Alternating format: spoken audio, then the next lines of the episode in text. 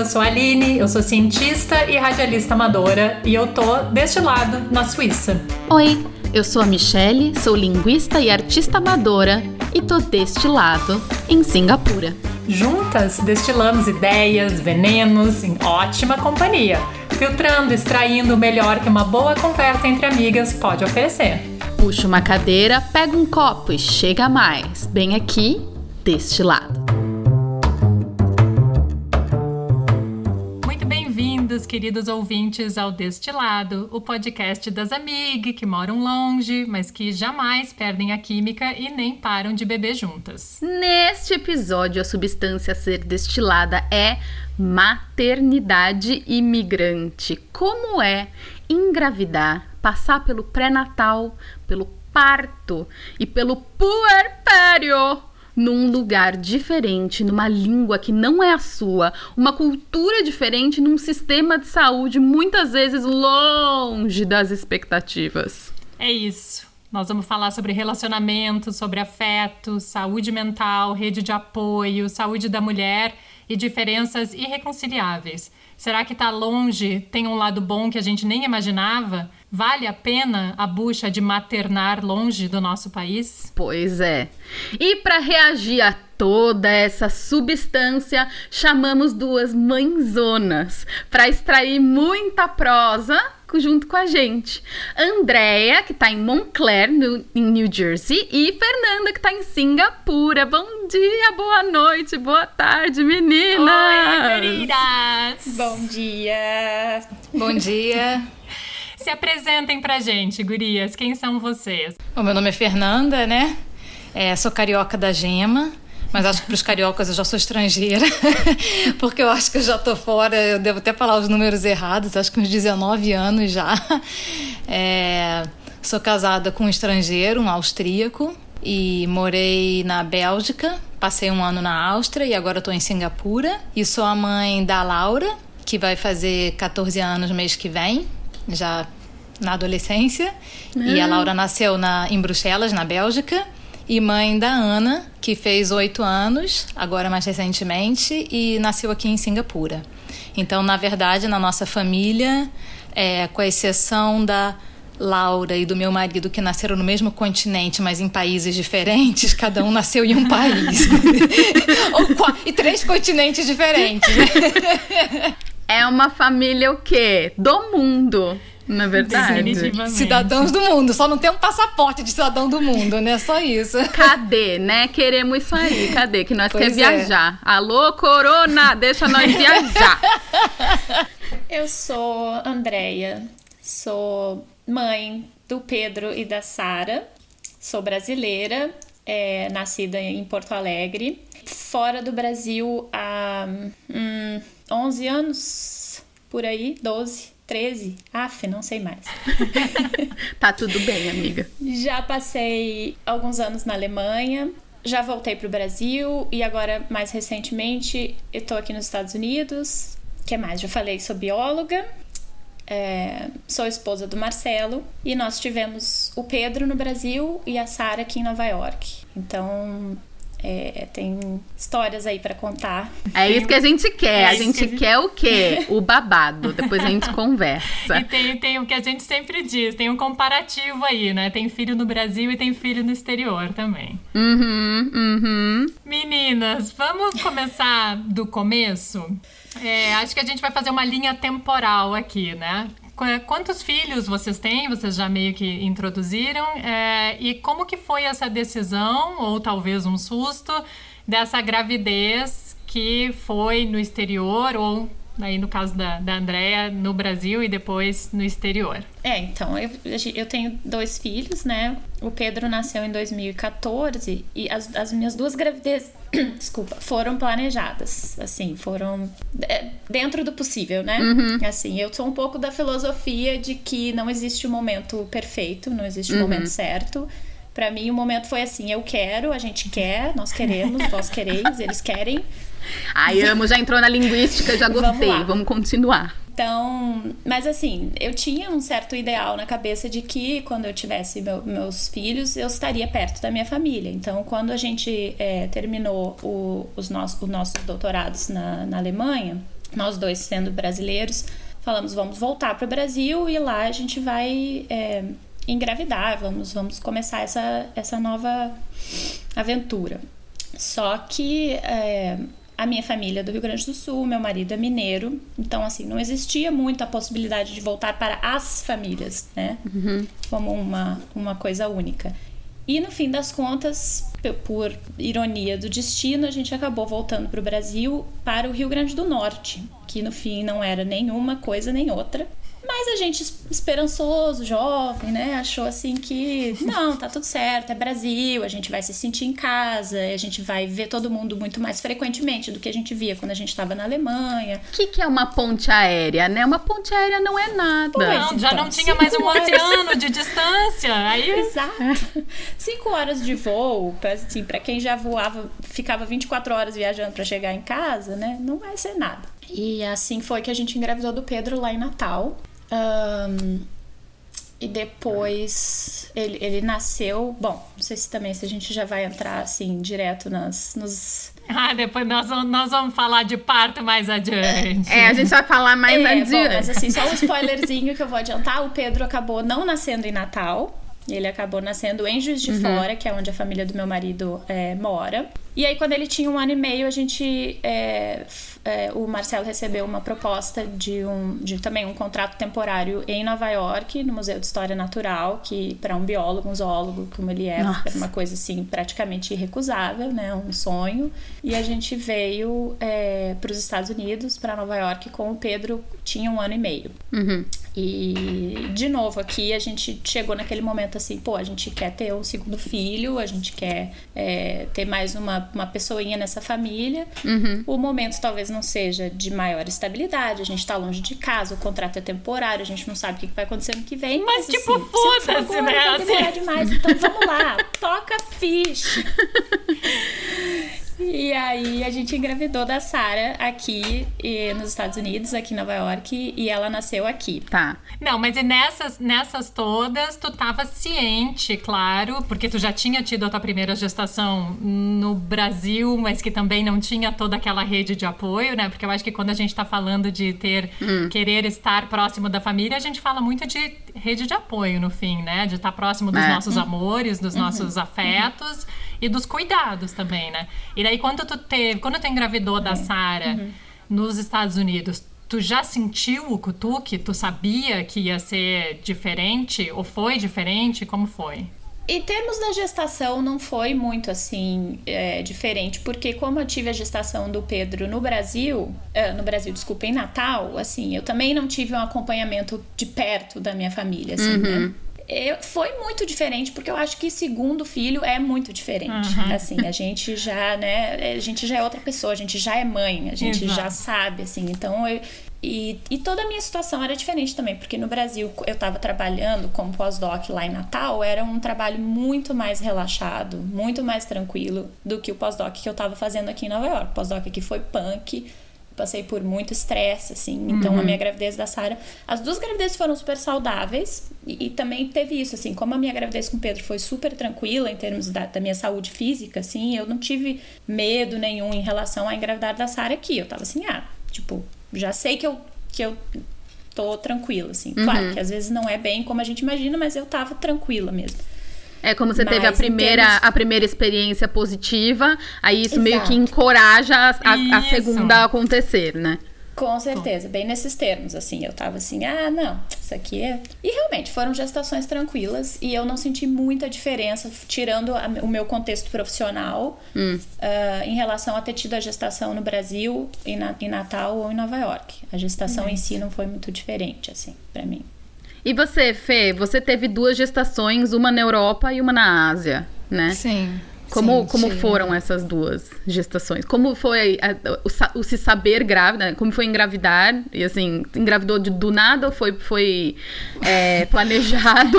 então, ou... nada não, né, gente? É, gente não é filho do Espírito Santo, mas assim, às vezes você acorda de manhã e fala assim: olha só que eu não lembrava disso aqui. Olha, foi foram planejadas, mas também, assim, antes de você ter a primeira gestação, né?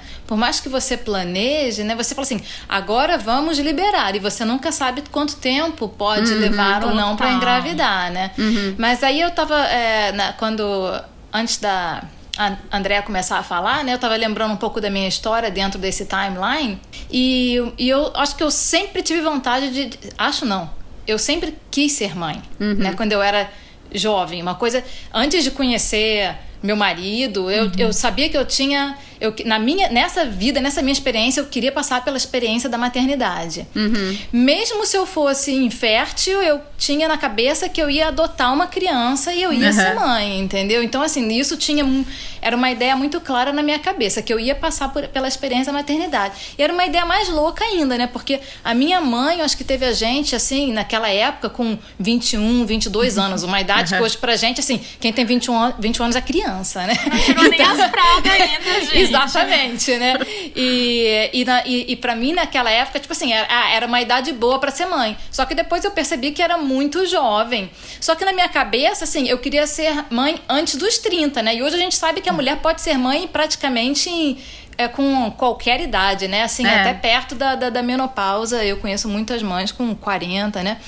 Sim. Então, é, mas na, na, minha cabeça, jovem, era assim: eu vou ser mãe antes dos 30.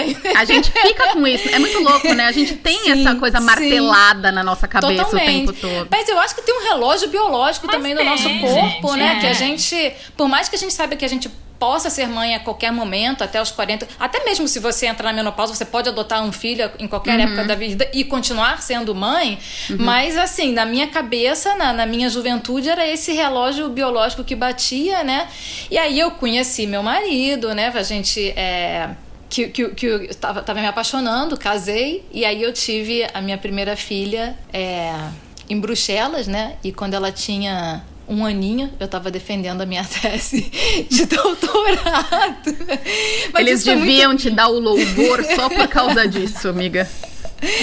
Ah, a gente casou, né? Então a lua de mel foi um ano depois né? Porque o presente de casamento foi, foi a lua de mel, e foi por causa dos estudos, não deu para uhum. sair.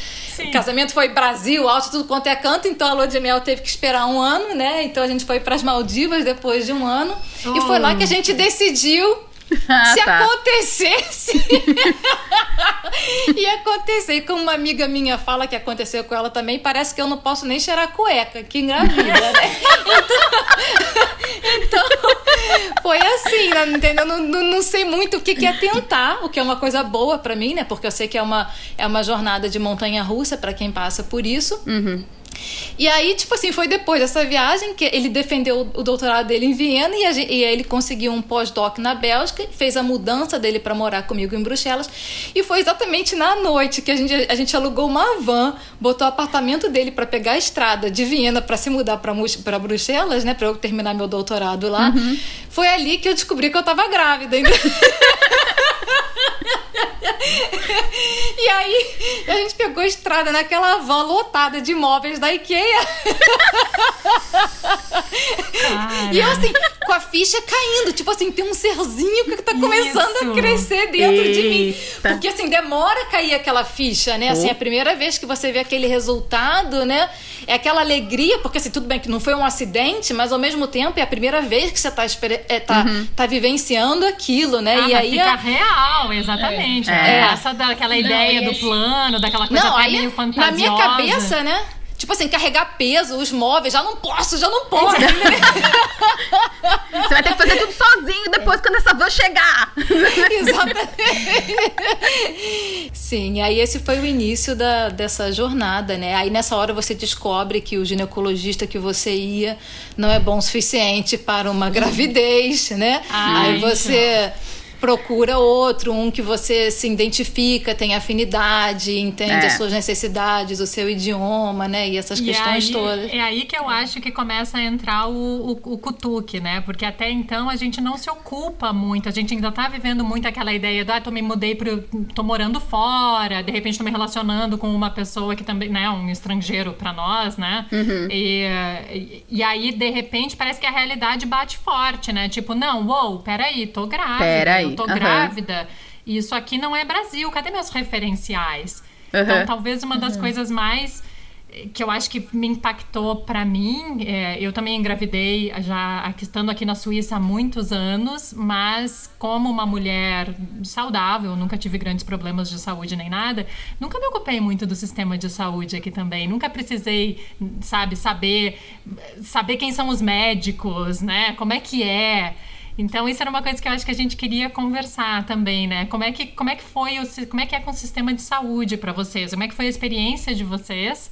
Se teve no pré-natal, se teve alguma diferença que surpreendeu vocês ou se a cultura hospitalar, atendimento médico, saúde da mulher, se fez alguma diferença para vocês? Eu tenho um, uma, né, uma odisseia para falar sobre o sistema sistema é, hospitalar suíço, porque é, eu estava na Suíça já há alguns anos quando eu engravidei da Nina, mas a minha gravidez não foi uma cheirada de cueca, né? A minha gravidez foi um pouco mais difícil.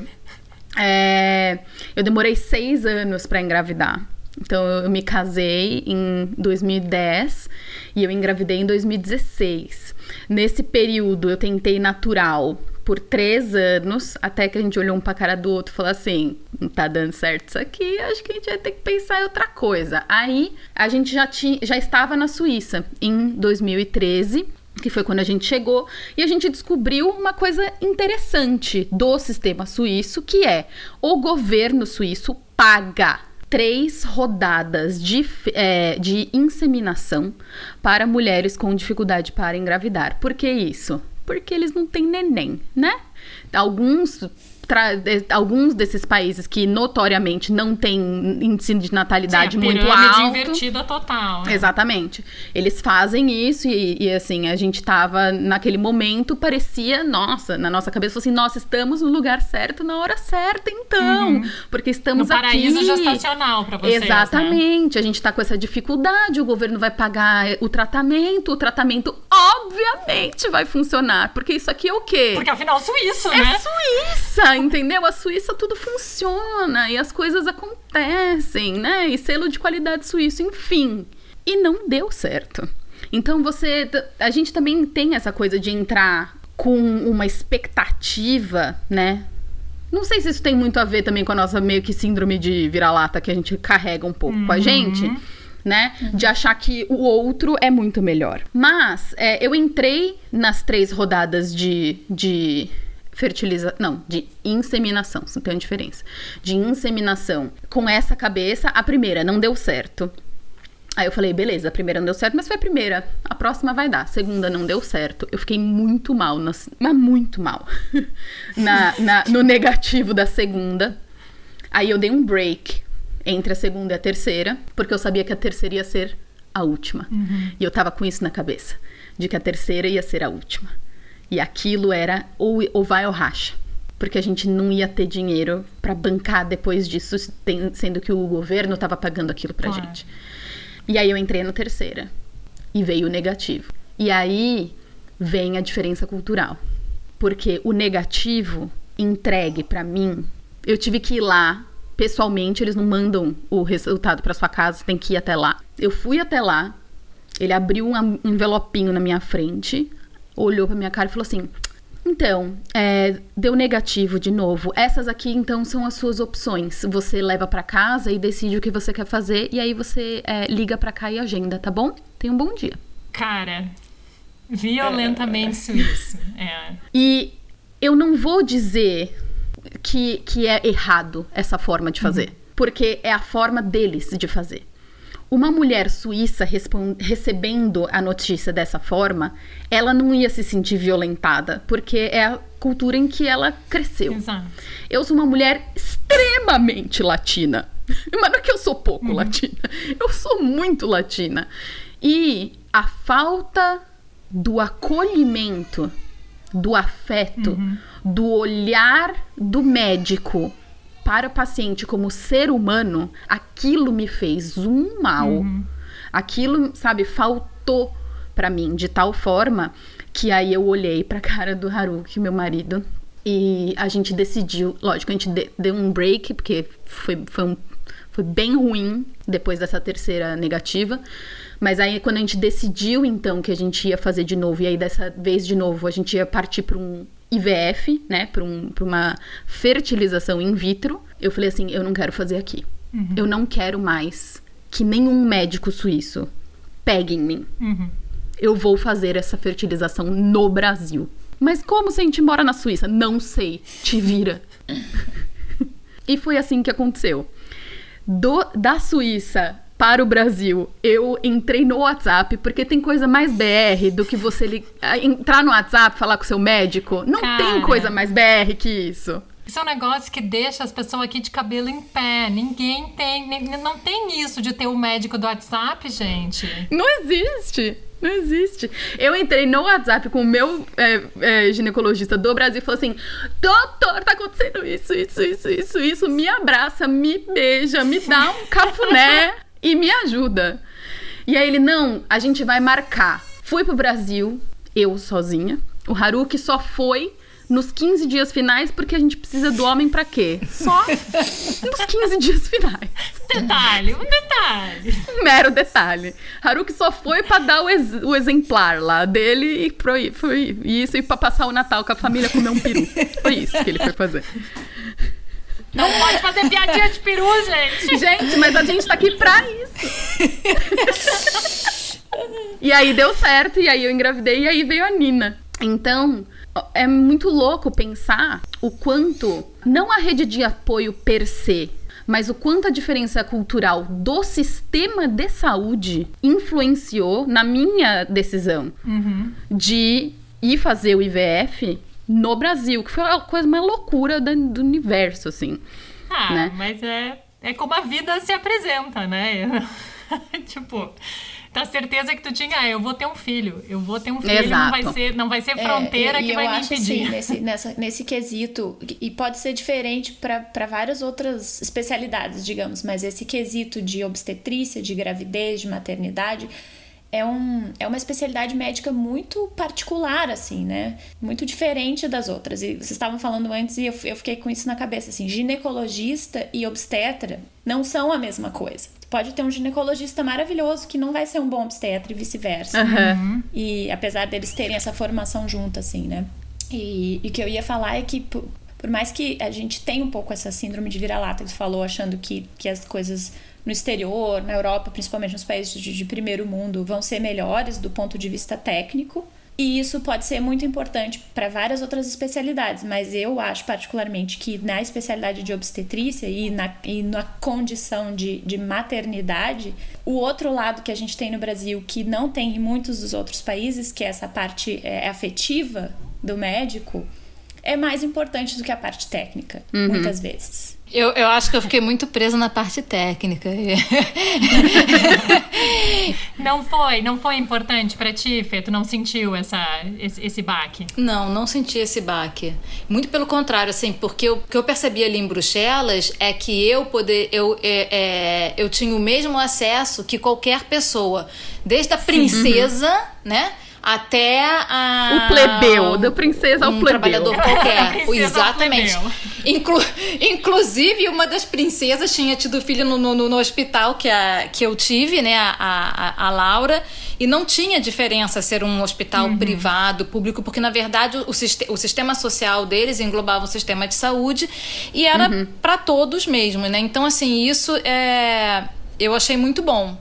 E eu também queria ter um parto normal. E eu tinha muito medo de no Brasil ah, é. terminar é. numa cesárea, ah, então. aquela coisa toda, entendeu? Então eu tava assim muito tranquila é, de estar num país que eu sabia que eu não ia ser enganada, que, que essas não coisas ia ter não iam acontecer comigo, com entendeu? Você. Total. Né? Não, exatamente. Eu, eu, me identifico muito, Fê, com a tua fala. É, eu também não tenho. Claro, é uma outra experiência, né? A minha gestação foi uma gestação que veio rápido. Eu acho que já na terceira, quarta tentativa, no terceiro, quarto ciclo fértil, eu engravidei. Então, assim, não foi. Não teve nenhum drama, né? Uhum. Não, nenhuma nenhuma frustração, vamos dizer, nesse, nesse processo. E a gestação em si foi muito saudável também. Uhum. Mas eu não tive é, essa rede afetiva ao meu redor, né? E, mas eu não me ocupava em procurar saber se a minha médica. A minha médica me fez um tratamento extremamente técnico. Eu entrava lá a cada mês, sei lá o quê e ela fazia os exames que tinha que fazer e eu me sentia segura, sabe? Eu me sentia segura, tecnicamente segura, e eu achava que eu super ia dar conta. Uhum. Mas, e aí eu concordo perfeitamente com a Andrea, né? Eu me esqueci de um detalhe. Lá em Bruxelas, né, eles tinham, é, o governo oferecia isso como se fosse uma midwife, mas ela era uma fisioterapeuta. Uhum. Então, durante a gravidez, eu, eu fazia vários exercícios com essa fisioterapeuta e ela me acompanhou no trabalho de parto. Ela pôde ela estar, pôde estar com você na hora do parto. Sim, sim. Entendeu? E, isso, e aí, na verdade, você começa a formar o laço não com o obstetra, né? O obstetra tá, tá fazendo um uhum, serviço técnico. É, é mas com, eu, eu tive com essa uhum. fisio. Não era, era, eles nem chamavam de doula, era uma fisioterapeuta. Sim. É, mas mesmo, é uma né? midwife. Né? Ela fazia todo esse trabalho de. Sim. E também do pós-parto também, da, da, da recuperação pélvica e todo esse lado da, da mulher, né, que uhum. do pós-parto, né, que a gente passa também. Era isso que eu ia dizer. Eu acho que todos nós quatro aqui falamos, uhum. obviamente, de um recorte social muito específico, né? A gente, se a gente estivesse no Brasil, a gente provavelmente também teria acesso a planos de saúde que iam cobrir boa parte, iam nos deixar tranquilas de uma certa maneira com, a, com respeito ao atendimento técnico, né? A gente faria todos uhum. os exames, a gente, né, teria acesso provavelmente a bons hospitais. Nós todos viemos de cidades grandes do Brasil e tal, então mas eu. Não só a cidade, com... mas o extrato social também, né? Não, exato, exato. É um recorte social, socioeconômico privilegiado, né? Não tem como, como negar isso. Mas isso também me encantou muito aqui na Suíça com o fato de a gente ter o o equivalente a um plano de saúde, né? Que na verdade é um seguro saúde aqui, mas é mais ou menos a mesma coisa. E uhum. que provê, assim como na Bélgica, o acesso é, para todo mundo, né? Então, o parto que eu tive é o parto que qualquer pessoa teria. Então, é, vamos continuando, né? Então, gestamos essas crianças, né? Ficamos grávidas, gestamos essas crianças. É, chegou nesta hora linda, que é o que? O pré-natal.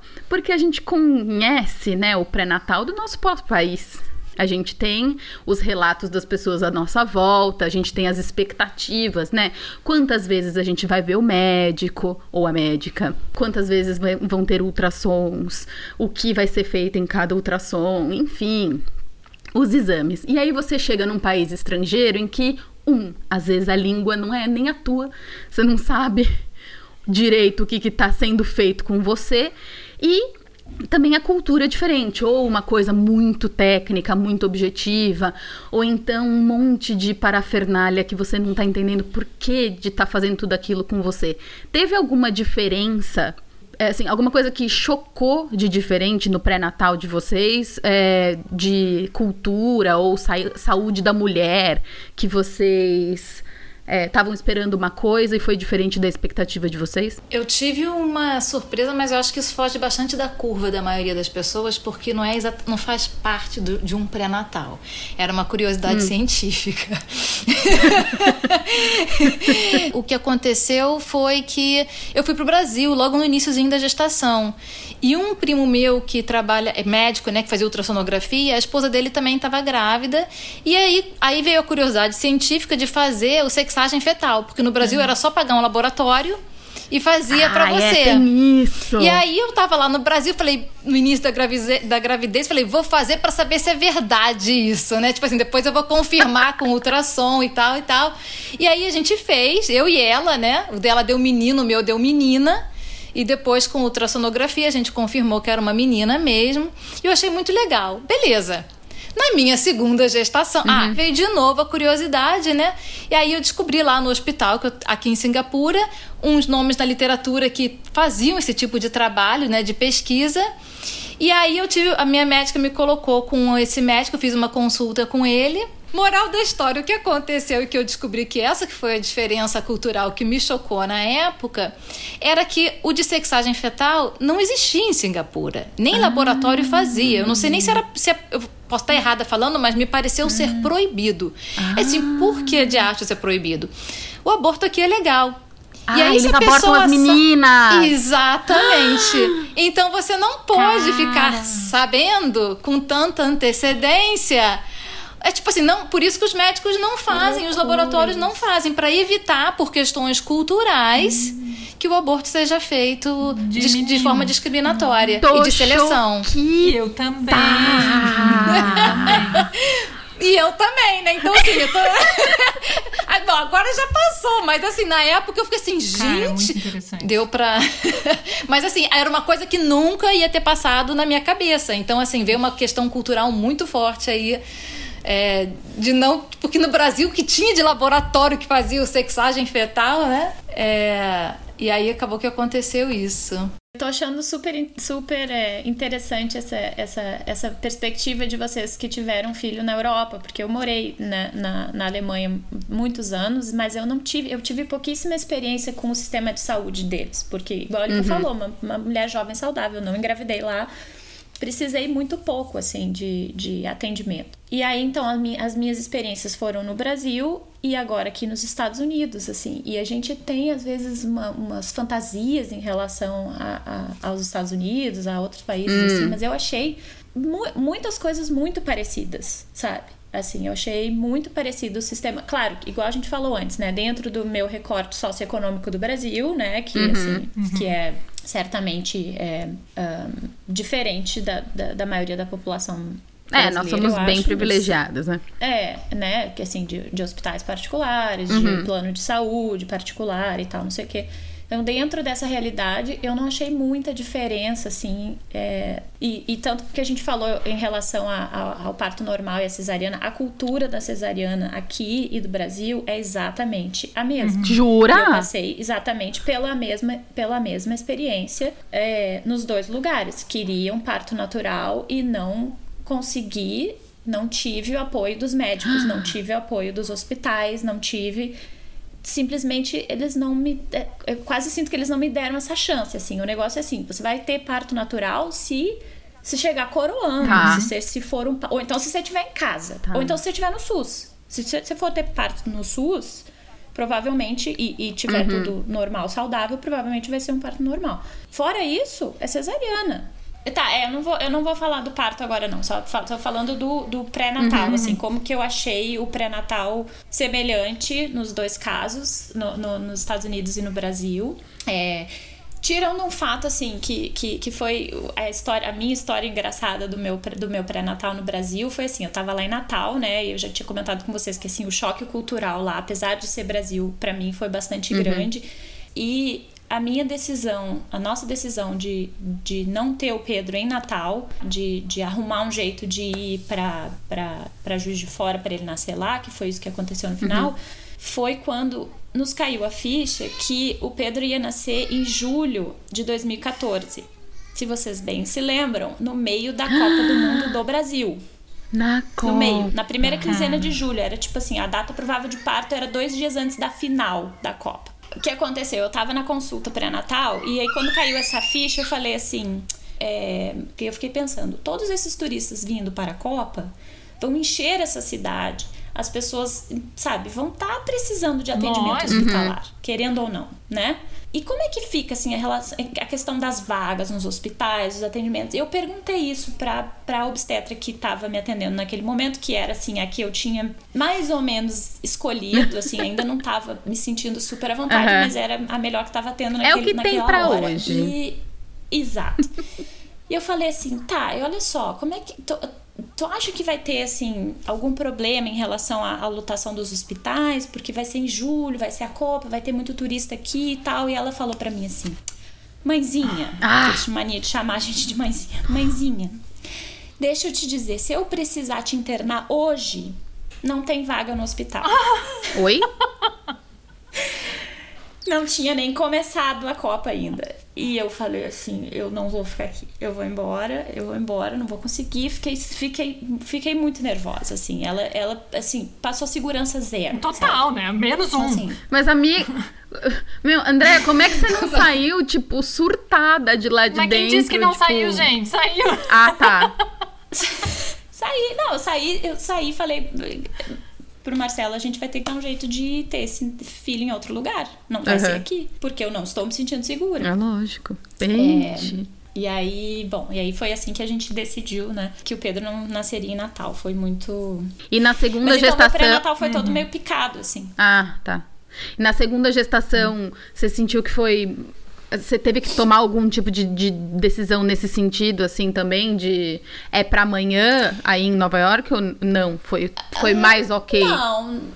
Não, aqui, aqui assim, eu também é, passei por alguns dois ou três obstetras antes de escolher o meu. Uhum. E, e eu senti, assim, essa, essa questão que eu tava falando antes da cesariana, que foi assim, como eu tinha tido a primeira cesariana lá no Brasil, é, eu falei, ah, eu, eu, eu quero tentar um parto normal. E o médico falou, não, tudo bem, estatisticamente, tudo, tudo pelo livro, assim, né? Estatisticamente pode ser, o, o teu. O- né, o risco é tanto. Como eu tava falando, se, se, se tu não tiver a condição perfeita para o parto normal, eles meio que te, já te colocam numa fila assim: ah, tá bom, minha amiga, você vai tentar, mas assim, vamos ser sinceros, né? Vai acabar sendo uma cesariana, sabe? Ai, gente. É quase que isso, porque tem uns centros de parto aqui, tem uns, umas casas de parto, uns centros de parto, Aham. onde, onde o obstetra fica tendo um papel secundário.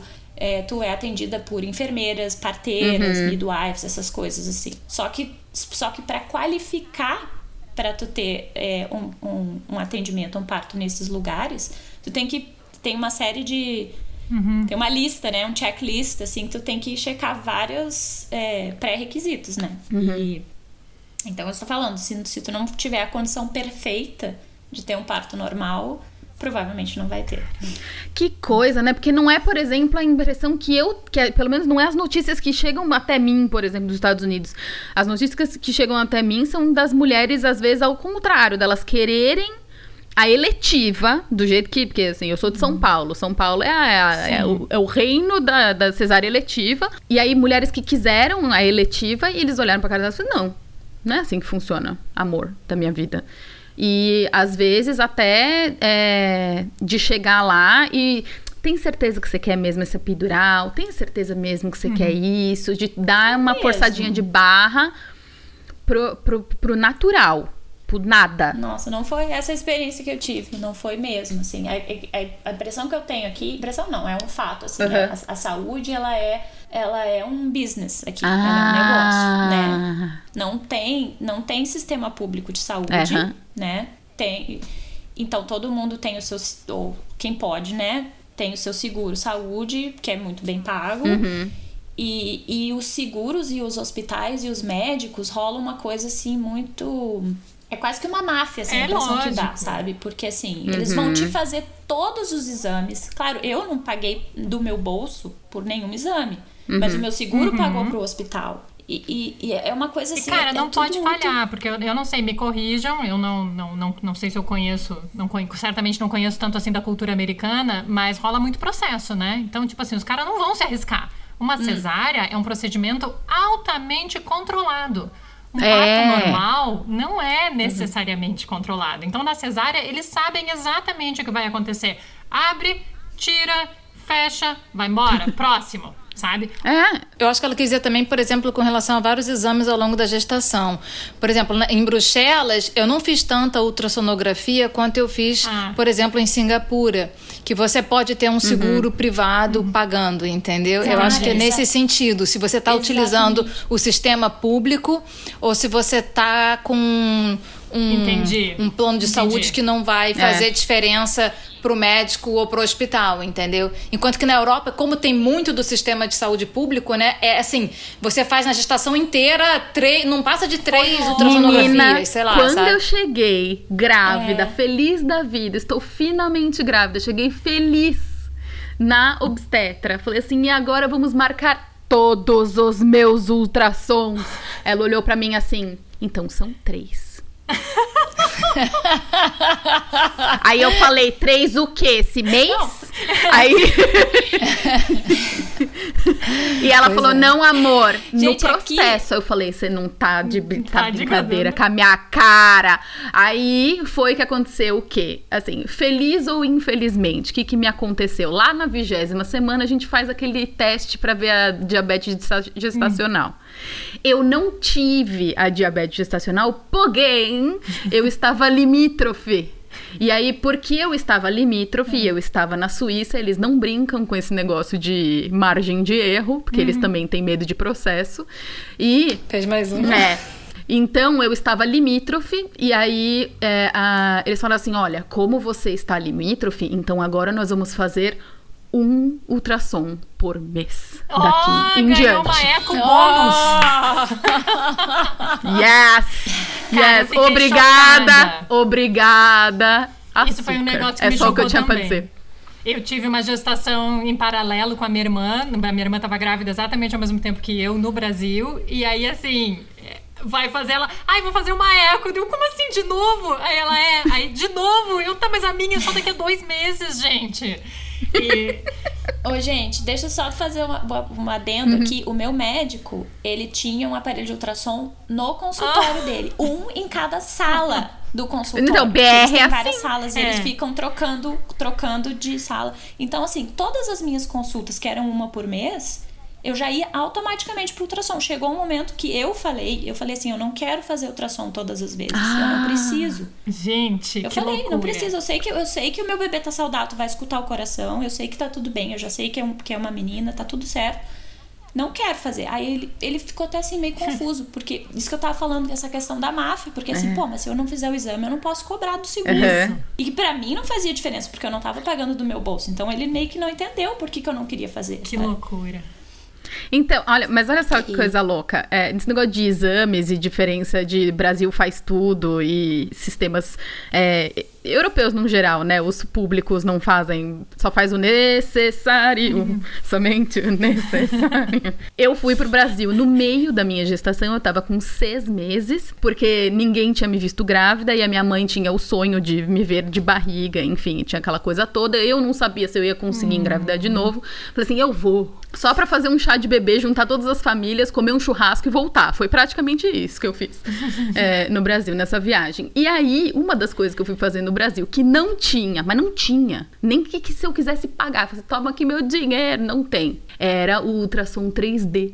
Ai, sim. Que dá pra você ver o rostinho do neném. Eu fiz, eu fiz. Ai, cara, não. Não, senti E aí- necessidade. Não, eu queria muito, porque assim, diferente de vocês três, é, eu não quis saber o sexo. Ah, Então, é, a minha gestação foi, foi ótima, foi saudável, foi tranquila, mas eu tinha essa ansiedade de que tudo que eu sabia era aquela imagem borrada na tela. Eu não sabia mais nada. É, mas porque eu não queria saber, eu queria saber só se estava saudável, se estava indo pra frente, se estava tudo bem. E aí, é, quando chegou no Brasil, foi a primeira coisa que eu fiz. Eu marquei um exame no Fleury pra fazer um, um é, ultrassom 3D que era pra eu ver o rosto do neném. E foi muito lindo, na verdade, porque assim, é, para quem não sabe tá ouvindo a gente, meu marido é, é descendente de japonês e eu é, não sou japonesa no caso. E aí, é, na hora que passou o ultrassom 3D em cima do rosto da Nina, deu pra ver o olhinho puxado. Eu chorei, que eu achei que eu ia ter uma Ai, convulsão dentro do Fleury.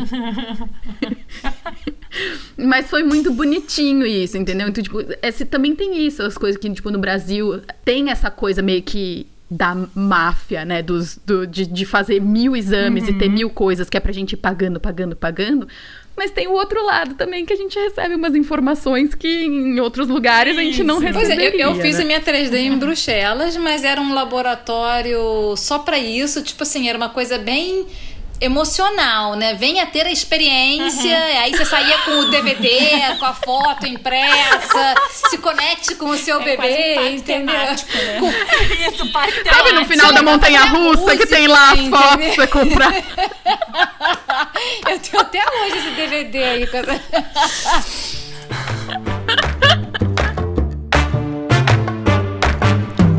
Então, gente, é óbvio que esse papo não para por aqui. E sobrou muita substância pra reagir ainda.